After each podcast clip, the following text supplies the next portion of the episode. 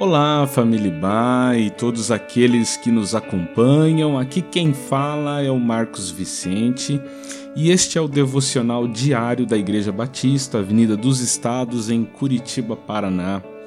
Hoje é terça-feira, dia 31 de agosto de 2021. O tema geral das nossas meditações nesta semana é Tomando Decisões com Sabedoria.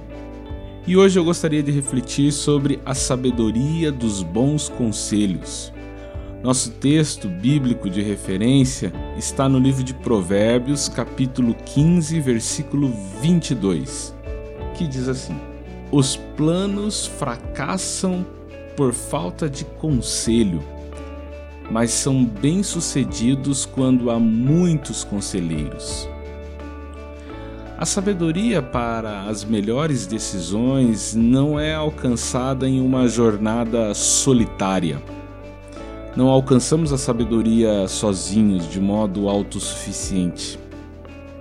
A sabedoria não é alcançada nem mesmo somente por meio da leitura e meditação bíblica, que é feita de forma individual e solitária. Uma pessoa sábia espiritualmente não é alguém que apenas conhece as Escrituras e tem uma boa teologia, mas também é alguém que está sempre de coração aberto para conselhos. O próprio livro de Provérbios está repleto de recomendações para que a gente busque conselhos.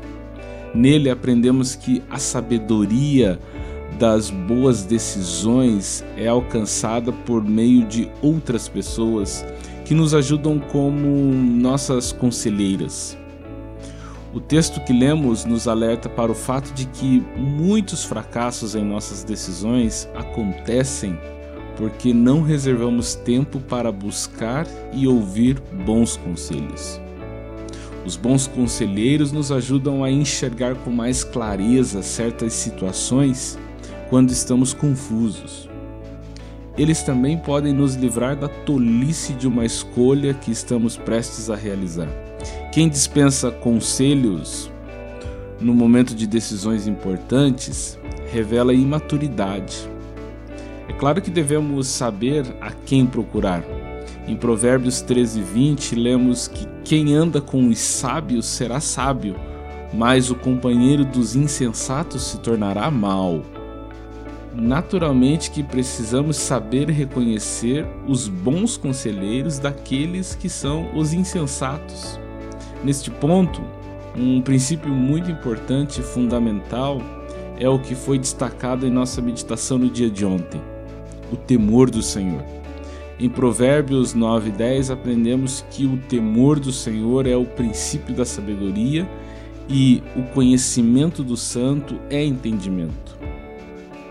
Portanto, bons conselheiros são pessoas que demonstram em sua vida reverência a Deus e compromisso com a vontade dele.